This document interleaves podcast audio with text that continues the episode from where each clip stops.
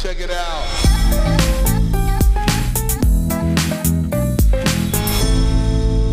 Hallo und herzlich willkommen bei Schaff dich glücklich, der Startup-Podcast für Entwickler. Benny, wie geht's? Hallo Jurek, mir geht's gut. Wie geht's dir? Äh, angestrengt, würde ich sagen. Viel los und viel, ach, weiß ich nicht. Zurzeit so ein, weiß ich, frustrierende Woche irgendwie. Ja.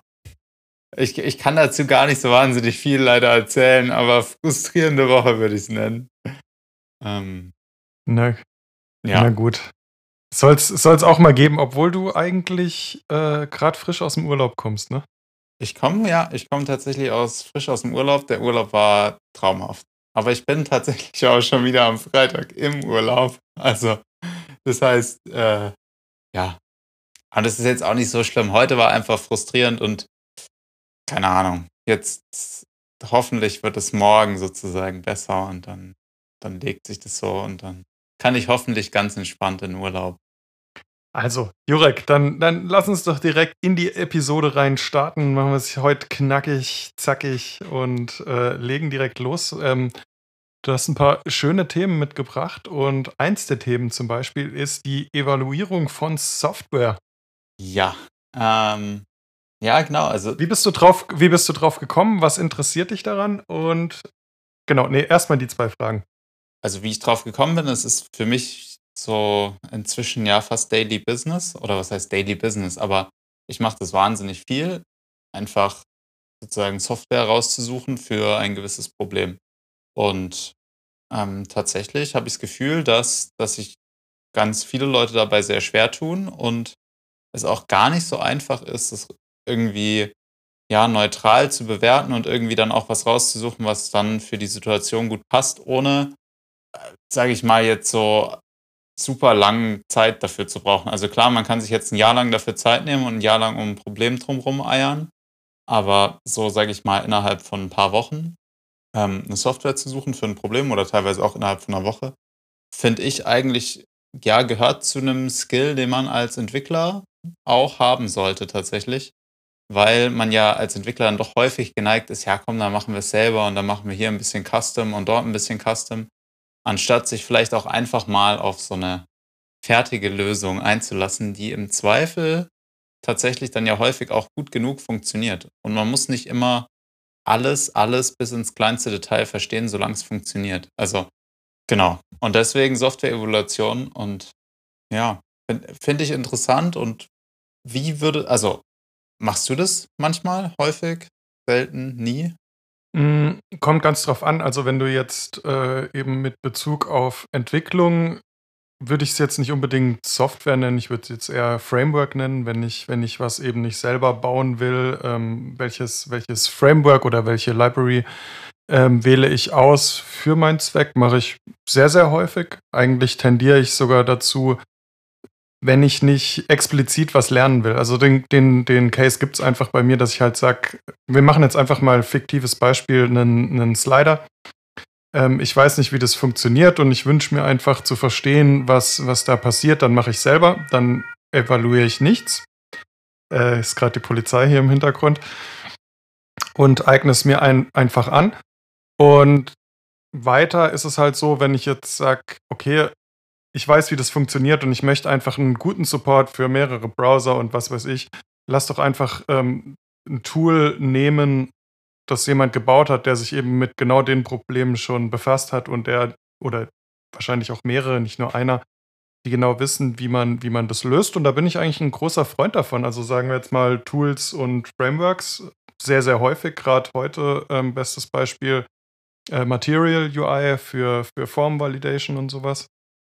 Und Software evaluieren mache ich tatsächlich nicht ganz so oft, weil ich äh, in meiner Rolle nicht, nicht in der, also nicht in der Position jetzt vom Rang, sondern einfach, ich ja, habe den, den Case jetzt nicht so oft, dass mir da was über den Weg stolpert, wo ich sage, wow, das könnte ich doch jetzt gut automatisieren oder da könnte ich mir jetzt ein Tool dafür vorstellen, dass genau dieses spezifische Problem für mich los. Das passiert mir dann tatsächlich jetzt mit Software eher alltäglich als, als im Job. Okay.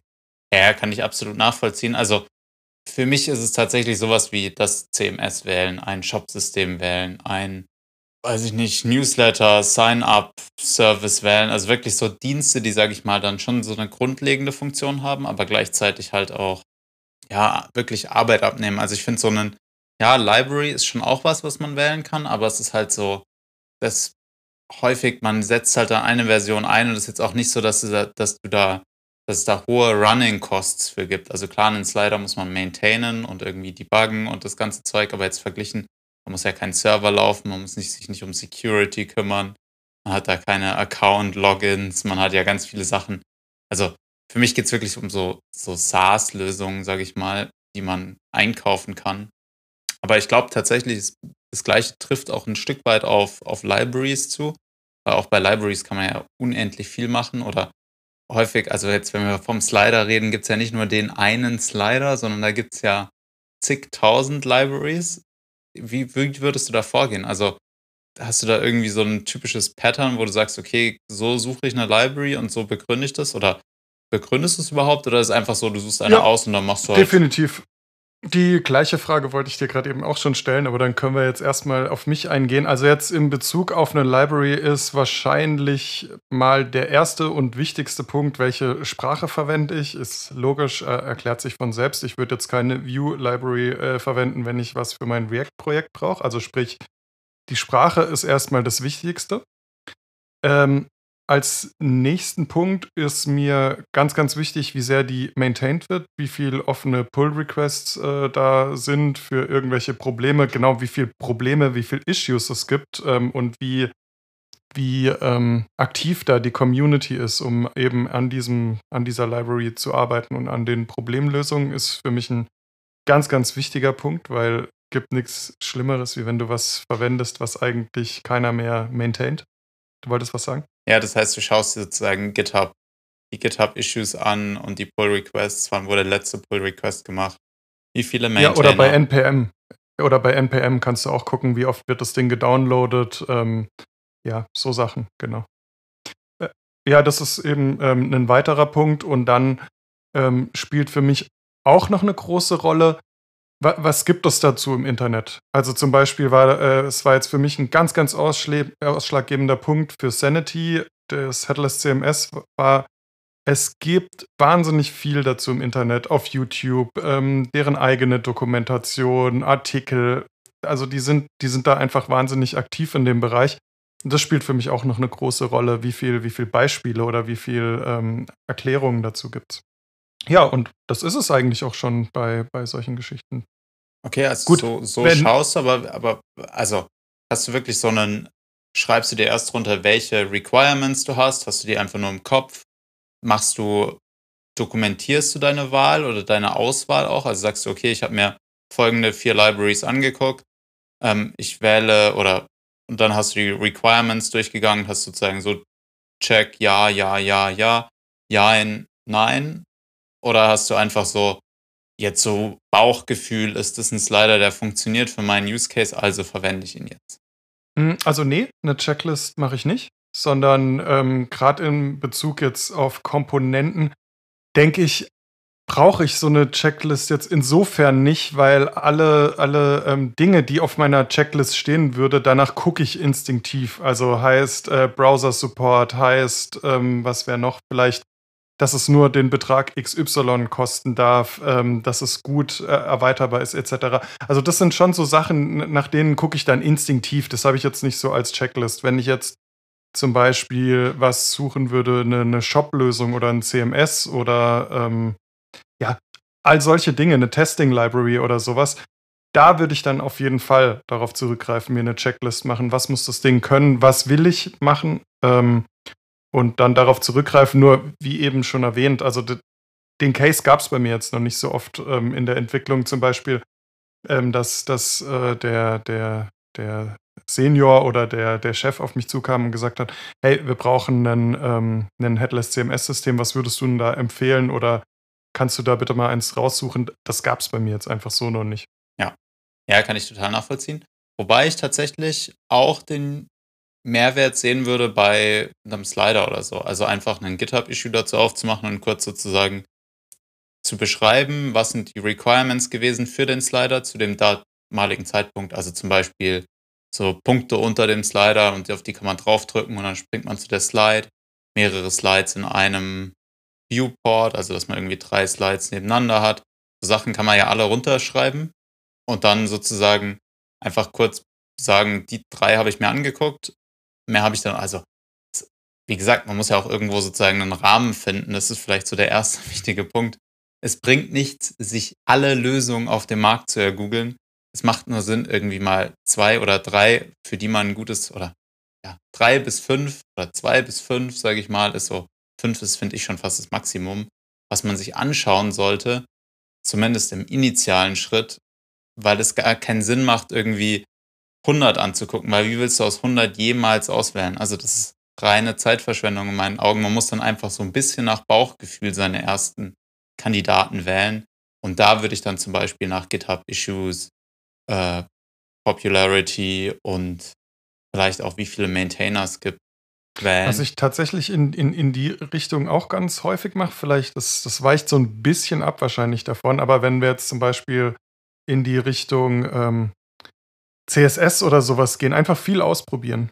Ähm, das hilft mir total, um Entscheidungen zu treffen, weil am Ende des Tages arbeitet man halt damit und äh, je leichter das einem fällt, desto besser. Wenn, und da habe ich halt einfach schon mega viel ausprobiert, äh, ohne Druck, keine Ahnung, Tailwind, Styled Components, ähm, e-, e-, Emo Emoti, Emotion, ähm, alles, was da halt einfach äh, auf dem Markt ist, um da so ein Gefühl dafür zu bekommen. Oder, oder an Headless CMS irgendwie Contentful, äh, Sanity. Ich bin da immer so auf der Suche, das auch mal so ein, mit kleinen Projekten so ein bisschen auszuprobieren, weil da sich die Hände dran schmutzig zu machen, gibt für mich auch immer so ein gutes Bild, ob das was für mich ist oder nicht. Ja, stimmt. Also gibt, aber kann man gibt nicht Erfahrung, immer machen. aber also, man kann natürlich nicht, ja. wenn man jetzt ein Projekt hat, glaube ich, da muss man halt für dieses Projekt eine Entscheidung treffen.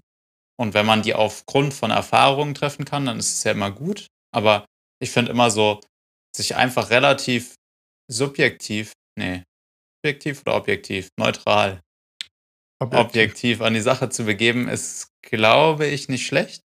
Je nachdem, was man halt für ein Problem. Also wenn man jetzt 100% weiß, Slider, okay, da habe ich das Ding gebaut und das ist so ein full-fledged Slider und ich kenne mich damit halt aus und ich kenne die API, oder zum Beispiel auch das Framework. Also wenn man jetzt halt sich in React auskennt, dann macht Sinn, die nächste Web-App, wenn man gefragt wird, mit React zu schreiben und sich nicht zu überlegen, ja, jetzt verwende ich dann doch lieber Stencil, weil vielleicht ist man einfach auch schneller in dem, wo man sich halt schon auskennt. Und das ist, glaube ich, auch kein Fehler, dann wieder was zu wiederverwenden, was man eben schon kennt. Aber gerade bei so unbekannten Problemen finde ich immer eben super interessant oder super wichtig, erstmal runterschreiben, was will man denn wirklich haben und was davon ist sozusagen so wichtig, dass ohne das es nicht geht und was ist nicht so wichtig, aber nice to have. Und mehr Kategorien würde ich auch gar nicht einführen. Ich würde immer nur dieses Hard und Soft machen, weil wenn man irgendwie dann anfängt, darunter zu kategorisieren, so eins bis fünf, wie wichtig ist es? Wonach entscheidest du am Schluss? Wie gewichtest du? Da machst du dir das Leben so unnötig schwer. Und eigentlich kann man immer sagen, okay, das sind so wichtige Sachen, die möchte ich haben. Oder es sind Sachen, auf die kann ich verzichten. Und im Zweifel halt irgendwie durch mehr Aufwand wieder hinzufügen. Das sind, finde ich, so die wichtigen Punkte. Die runterschreiben, dann so ein paar Sachen auswählen. Dann auch, wenn es um Preise geht, so ein bisschen ein Gefühl dafür bekommen. Also ich glaube, gerade so im Enterprise ist es schwierig, einen fixen Preis zu bekommen. Aber mal so ein bisschen antasten, so in welche Richtung geht es. Weil angenommen, man kauft jetzt ein CMS, ich glaube so Contentful ist ein gutes Beispiel, die sind einfach sehr teuer dann schon. Ähm, und es kann sich jetzt halt, sage ich mal, eine, eine kleine, ein kleiner Mittelstand mit 25 Leuten mag sich jetzt nicht unbedingt einen CMS leisten wollen, was 1000 Euro im Monat kostet. Das ist dann einfach zu viel, wenn es einfach nur eine ganz normale Corporate Website ist. Und dann muss man sich halt da irgendwie, glaube ich, so ein bisschen einigen. Aber das würde ich nicht als Hauptfaktor sehen. Aber so ein bisschen ist gut, ein Gefühl dafür zu bekommen, am Anfang schon.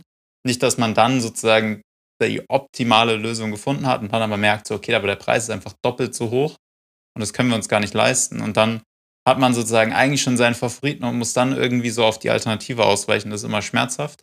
Ein bisschen Preis und dann einfach die Kriterien wirklich durchgehen für die CMS-Systeme oder beispielhaft für die CMS-Systeme und dann halt wirklich aufgrund dessen wählen auch und nicht sagen, okay, jetzt aber, weil ich das einfach ein bisschen mehr mag, nehme ich dann doch lieber das, wenn es eigentlich halt bei manchen Must-Have-Themen halt einfach nicht vorhanden ist. Also angenommen, man braucht Freigabeprozesse oder so, dann gibt es halt manche CMS-Systeme, die bieten die von Haus aus, dann macht es halt vielleicht Sinn, auch dann so eins auszuwählen, weil sowas eben nachträglich hinzuzufügen sehr viel Arbeit ist und dann auch Geld kostet am Schluss. Ja, und dann glaube ich, POC, also einfach versuchen, so einen Minimum Viable Product zu machen. Also wirklich Minimum, Minimum, Minimum. Und nicht irgendwie so, ja, das ist jetzt die erste Version, mit der gehen wir dann auch live und das braucht jetzt eineinhalb Jahre. Sondern ich würde sagen, so ein POC, so Proof of Concept, sollte maximal drei Monate gehen und dann aber auch funktionieren. Also nicht dann irgendwie fünf Shortcuts, nur damit es gut aussieht, sondern lieber scheiße aussehen lassen, aber eben in seiner Funktionalität so darstellen, dass man irgendwie so einen Happy Path darstellt. Also ein Editor kann eine Seite oder ein Redakteur kann eine Seite publishen unter einer gewissen URL mit folgenden Elementen, einer Headline und einem Text oder so. Und dann kann man eben ganz klar festmachen, okay, so funktioniert es, so sieht es danach aus, funktioniert ja oder nein. Und das ist, glaube ich, eben ein wichtiger Punkt auch in dieser Evaluation, dass man sich nicht dann sagt, okay, und das kaufen wir jetzt und dann ist fertig für immer, sondern dass man auch noch schon das Produkt auch mal antestet kurz und sich wirklich diese Zeit nimmt und danach aber auch nicht zurückschreckt zu sagen, nee, das war's nicht. Also das ist auch was Wichtiges, nicht zu sagen, ja, okay, jetzt haben wir einfach schon Zeit reingesteckt, das jetzt wieder umzuwerfen, würde so viel Zeit oder das trauen wir uns nicht, sozusagen uns den Fehler einzugestehen, dass das dann doch nicht die richtige Lösung war, finde ich auch valide, dass man sich da irgendwie ja nochmal sozusagen in sich geht und sagt, ist es wirklich genau das, was wir wollen? Und das ist halt, finde ich, häufig macht man es dann nicht mehr. Vor so einer Entscheidung standen wir ja auch mal für, für Sami, als wir da mit Amplify gearbeitet haben, falls du dich erinnerst. Genau, exakt die gleiche Entscheidung. Ist Amplify die richtige Lösung dafür? Hm, weiß ich nicht. Wir haben am Schluss einfach nur, weil wir das Produkt dann halt auch nicht weiterentwickelt haben, gesagt, wir lassen es jetzt dabei und haben halt die Sachen wirklich relativ manuell mit viel Ärger hinzugefügt, anstatt einfach zu sagen, gut, vielleicht so schön serverless und irgendwie Software as a Service sein mag, es macht für uns in dem Moment keinen Sinn. Wir müssen da praktisch alles selber schreiben, weil ich weiß gar nicht, was das Problem war. Ich glaube, die Validierung, in welche Datenbank wer schreiben darf. Ja, ja, das war so dieses, dieses Cross-User äh, in die Daten. Ja, genau. Genau. Das, das würde jetzt tatsächlich an meine Frage eigentlich anknüpfen, ob du schon mal mit, mit so einer Geschichte so richtig daneben gelegen bist, wo du dir dann so gedacht hast, oh fuck, da habe ich jetzt echt eine, eine schlechte Entscheidung getroffen. Ähm, ja, schon öfter, glaube ich. Ob, also, das heißt ja nicht, dass es schlecht, also dass es schlimm ist. Ich glaube einfach. Nee, nee, nee, nee, aber einfach, dass du total, dass du dich dir total sicher warst, dass das jetzt was Geiles ist und dass du dann quasi ähm, enttäuscht warst, weil es dann doch nicht so gut war, wie du es wie dir vorgestellt hast. Ja, also ich, ich glaube wirklich, dass, also, dass manches, also wir haben, wir verwenden ein Headless CMS in unserer Firma und ich persönlich bin jetzt nach einem Jahr der Meinung, das ist absoluter Bullshit. Viel zu kompliziert, es muss viel einfacher sein und diktatorisch 90% wegstreichen und der Rest bleibt und dann deal with it. Ähm, Im Zweifel installiert ihr bei WordPress 500 Plugins und macht die Website so langsam wie nur irgendwie möglich. Es ist egal, es spielt keine Rolle. Ähm, du kannst nicht gewinnen, so ein Spiel in einer, ich sag mal, sales-getriebenen Umgebung. Und das ist auch überhaupt, das ist für keine Seite böse gemeint. Das ist einfach nur so, ich merke, dass es nicht funktioniert, es ist zu komplex.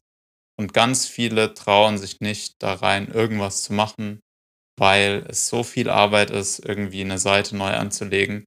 Und ich kenne das noch auch aus Zeiten bei, bei Virtual Identity, wo es Leute gab, die nur dafür angestellt waren, Content einzupflegen. Nicht zu generieren, sondern einzupflegen. Und es ist absolut surreal. Die Person, die den Content erstellt, muss ihn pflegen können. Ansonsten machst du wie stille Post und am Schluss funktioniert nichts hinten und vorne nicht. Und genau so war es da auch. Irgendwer hat was entwickelt, der nächste hat es dann angebunden, ein dritter hat es gepflegt und ein vierter hat den Inhalt dafür erstellt und das genau in der Reihenfolge. Und dann ging das Wochen, bis da irgendwas live war und Wochen, bis irgendwas funktioniert hat. Und das sehe ich gerade schon ich weiß nicht, ob es ein totaler Fehlgriff war. Ich glaube bis heute, dass es sozusagen ein sehr flexibles und, sage ich mal, technisch gut gelöstes System ist, so wie es da steht, aber es ist halt nicht, ja, ich würde es halt nicht so nicht nochmal machen, glaube ich. Ich würde dann lieber irgendwie äh, eine Software wählen, die deutlich klarere Boundaries abgibt und dann aber halt, ja gut, dann ist es so, bitte seht ein, dass es halt mehr nicht gibt und mit dem, was dann da ist, wird gearbeitet und alle anderen Tools werden auch nicht erlaubt. Und jetzt ist halt so, jetzt gibt es halt so Geschwüre seit links und rechts davon, so ungefähr. Und keiner verwendet diese Main-Website richtig, weil ja, das ist dazu schwer, dann machen wir es halt damit. Dann laden wir lieber einfach irgendwo eine PDF hoch und linken sie und dann ist halt schon so krass. Also wenn du, das ist halt so, das ist, werte ich als Niederlage. Also wenn, wenn eine PDF lieber hochgeladen wird, wie eine, wie irgendwie einen Artikel auf einer Website zu stellen, dann hast du verloren. Also das ist ein klares Zeichen dafür, dass also, Dinge nicht also sagen wir, äh, machen wir, äh, kürzen wir das an der Stelle ab, sagen wir einfach, ja, du hast, äh, aber Ja. ich gehe jetzt einfach irgendwie mal davon aus, dass es dir jetzt erst im Laufe der Zeit einfach so deutlich bewusst wurde, weil wenn das jetzt schon ein Jahr oder über ein Jahr im Einsatz ist, wirst du das wahrscheinlich nicht evaluiert haben, nehme ich mal an. Also man muss immer so ein bisschen dazu sehen, meine Rolle ist die Evaluation oder die, die Hilfe bei der Auswahl, aber ich bin nicht der, der es implementiert hat. Und dann kann man natürlich auch darüber streiten, liegt es jetzt an der Implementation, liegt also, und ich glaube, da gibt es auch keine Schuldzuweisung, das ist einfach, wie es ist. Ich würde Es ist einfach nicht, es ist einfach nicht gut. es ist einfach nicht, Und- ja, es funktioniert einfach nicht. Und ob Fehler, weiß ich nicht.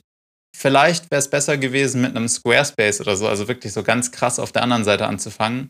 Ja, was ist denn, was ist denn, was ist denn auch schlecht an einem Squarespace? Also das, man, man redet da immer so ein bisschen beschämt äh, darüber, aber hätte ich jetzt zum Beispiel auch echt kein Problem damit, wenn ich, wenn ich bloggen will. So, warum soll ich dann großartig anfangen zu coden? Ja. Genau, also ich glaube, man muss halt als Firma auch ein Stück weit Erfahrung mit gewissen Tools sammeln. Und ja, bei so CMS, glaube ich, scheiden sich auch die Geister. Ich wüsste jetzt halt, ich wäre jetzt auch schwer, ich würde mich sehr schwer darin tun, ein nächstes Tool zu finden, wo ich jetzt sage, okay, und das ist jetzt auf jeden Fall besser. Verstehst du, wie ich meine? Also die Kriterien haben sich nicht verändert, aber dennoch wüsste ich nicht, wie es zurzeit besser löst. Also ich weiß nur irgendwie, wie Jurek, aber wir driften ab. Wir, wir, wir driften driften ab. Wir driften ab, aber es ist Ähm, dennoch wir, müssen, ein, wir, müssen, wir müssen auf jeden Fall auch mal noch mit WordPress sprechen, ob die nicht Sponsor unseres Podcasts, Unseres Podcasts werden, werden wollen. Äh, wollen. So viel, so viel Werbung, wie du da gerade machst. Man muss aber wirklich dazu sagen, also dadurch, dass du dich gerade in letzter Zeit so viel und so positiv über WordPress äußerst, juckt es mich jetzt gerade doch momentan ein bisschen in den Fingern, mal wieder so ein kleines WordPress-Projekt zu machen. Einfach, um mich mal ähm, ja, über, den, über den Stand der Dinge sozusagen zu informieren. Hätte ich echt ein bisschen Bock drauf. ja, Ja, Jurek, mach. Ja? Du nee, willst- nee, komm, la- komm, jetzt, einen. Jetzt einen, einen gebe ich da noch oben drauf. Ich glaube auch, dass WordPress nicht für alles das richtige Mittel der Wahl ist. Also das muss man auch dazu sagen. Passt. Passt. Ist wahrscheinlich äh, oft so. Jetzt, hast du, hast du noch Luft für ein Thema? Komm, ein, eins geben wir noch rein, auch wenn wahrscheinlich die meisten schon wieder aufgehört haben beim Zuhören, nachdem wir uns Ach du, so eine, so eine hitzige, hit, hitzige, angeregte Diskussion ist doch, äh, ist doch eine feine Geschichte. Ähm, ich wähle jetzt einfach mal Steuererklärung als Angestellter, Oh, interessant. Ähm, weil da habe ich echt viel drüber zu erzählen. ich, das ist sehr gut, weil ich eigentlich nicht so viel. Ja, ich habe es auch echt ironisch gemacht. Ich, ich habe nicht wahnsinnig viel dazu zu, erzählen, aber mich würde tatsächlich interessieren, wie machst du deine Steuererklärung? Machst du sie selber oder lässt du sie machen? Äh, Das kommt jetzt ganz drauf an, äh, wie, du, wie du das siehst. Also ich gehe zu Taxfix, also zu so einer SaaS-Lösung und dann, und dann prügel ich da meine Daten rein, ähm, drück auf den Knopf, lass es durchrattern, äh, sende das zum Finanzamt und bin fertig. Das mache ich auch. Und- so. Und, und mit Taxfix haben wir auch keinen Vertrag. Wir sollten wirklich mal hier äh, ja, ich, uns überlegen. ich glaube, ich verwende nicht Taxfix, sondern da gibt es noch so eine andere Lösung. Ich glaube, Smartsteuer. Smartsteuer. Und zwar, weil man, ich weiß nicht, ob es bei Taxfix auch so ist, man kann bei Smartsteuer zumindest fünf Steuererklärungen machen. Und dann kann man sich ja die Steuererklärung, also kann man sich das ja teilen. Das heißt, Conny und ich verwenden sozusagen einen Account. Und das Beste ist, jetzt halte ich fest, es gibt ja nur ein Login. Sprich, ich kann meine Steuererklärung gar nicht machen. Conny muss die machen. Weil ich kann die ja nicht anlegen. Conny muss die anlegen und dann gebe ich ihr einfach sozusagen meine Dokumente und dann füllt sie die für mich aus. Hä, aber warum, warum, hä? Also habt ihr einen Account für zwei? Ja, du kannst fünf Steuererklärungen pro Jahr abgeben. Ach so, jetzt, ja, okay, I see. Ich dachte, ich war jetzt gerade bei fünf Steuererklärungen, weil es gibt ja auch Steuererklärungen, wo du rückwirkend deine Steuererklärung machen kannst. Da war ich jetzt gerade im Kopf. Geht wahrscheinlich dort auch. Ähm, nee, aber tatsächlich, ich mache die jedes okay, Jahr. Okay, äh, nee, ich hab's, hab's verstanden. Ja. Genau, eigentlich komme ich nur darauf, weil es war ja Kurzarbeit und die meisten Leute hatten letztes Jahr irgendwann mal zumindest kurzfristig Kurzarbeit und deswegen muss man ja dieses Jahr seine Steuererklärung machen.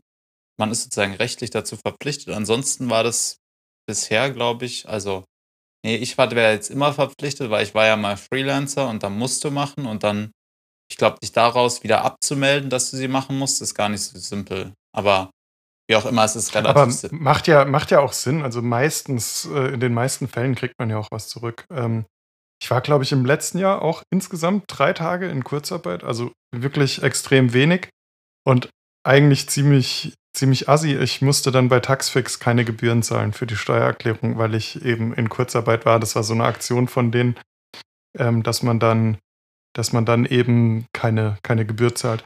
Und Taxfix, ich habe beides schon ausprobiert, Smartsteuer und Taxfix und nochmal an der Stelle einfach unbezahlte Werbung. Ich finde Taxfix mega gut. Also super intuitiv, ähm, cooles User-Interface. Gefällt mir sehr, sehr gut. Ja, also ich finde, es ist inzwischen wirklich einfach geworden. Und wenn man eben nichts Kompliziertes hat, dann glaube ich, kann man es damit ganz gut machen. Was mir immer, oder wo ich auch die Zuhörerinnen und Hörer bitten würde, uns zu schreiben, gibt es denn irgendwo sozusagen so einen, also wo liest man sich zu diesem Thema Wissen an? Weil es gibt ja schon sehr viel gefährliches Halbwissen im Internet und eigentlich muss es da ja sozusagen diese Root-Quelle irgendwo geben. Irgendwo muss ja stehen, was Sache ist. Du kannst ja nicht irgendwie, das hat sich ja nicht irgendwer ausgedacht, sondern da gibt es ja wirklich so, klar, da gibt es dann Erfahrungswerte und so Sachen, aber irgendwo muss ja wirklich stehen, so, okay, darauf hast du einen Anspruch. Und eigentlich würde es mich mal interessieren, so, gibt es irgendwo eine gute Quelle, mal abgesehen von diesen Steuerprogrammen, die einem eben auf diese verschiedenen Sachen hinweisen, was man halt machen kann und was man machen soll? Wo man sich durchlesen kann, weil teilweise habe ich das Gefühl, ja, macht das Steuerprogramm das schon nicht schlecht, aber manchmal denke ich mir so, ist es denn wirklich so oder was kann ich jetzt zum Beispiel in meinem Homeoffice absetzen? Ja, ich habe jetzt hier ein extra so. Zimmer, da ist auch wirklich, also da schläft mal wer drin, aber ansonsten ist es wirklich mein Arbeitszimmer. Ähm, und war es jetzt halt praktisch das letzte Jahr eigentlich fast ausschließlich. Also jetzt sozusagen in vor zwei Wochen war mal meine Mama für zwei Tage da. Das war aber, glaube ich, der einzige Gast dieses Jahr. Oder Mitte, ja, doch. Und dann waren wir in Wegscheid. Da hatten wir ja auch sozusagen, hatte ich ein Zimmer, auch wenn es ein Wohnzimmer war, aber das war eigentlich nur zum Arbeiten da. Und da würde es mich mal interessieren, so kann man da irgendwas von absetzen, was mich auch, weil sie haben ja gesagt, bis maximal 5000 und irgendwie habe ich dieses Jahr damit gerechnet, dass es eine echt fette Steuerrückzahlung gibt. Und, und ich sage das jetzt auch so völlig ohne schlechtes Gewissen, weil ich meine, du hast ja dein, dein, dein, dein Zimmer für den, für den Arbeitgeber oder für den, für den Staat oder für wen auch immer hergegeben, ne? Und, ähm, für den Staat hergegeben. Ja, hast, Im ersten Sinne hast du mal drin gesessen. Für deinen Arbeitgeber. Ja, ja, aber halt, aber halt natürlich, weil ähm, es auch eine Verpflichtung war, dass man halt von zu Hause aus arbeitet. Also schon irgendwo auch für den Staat. Ähm, hart ausgedrückt. Auf jeden Fall hieß es dann, so, wenn ich das so richtig verstanden habe, dass man sein, sein ähm, Zimmer bis zu 5000 Euro von der Steuer absetzen kann.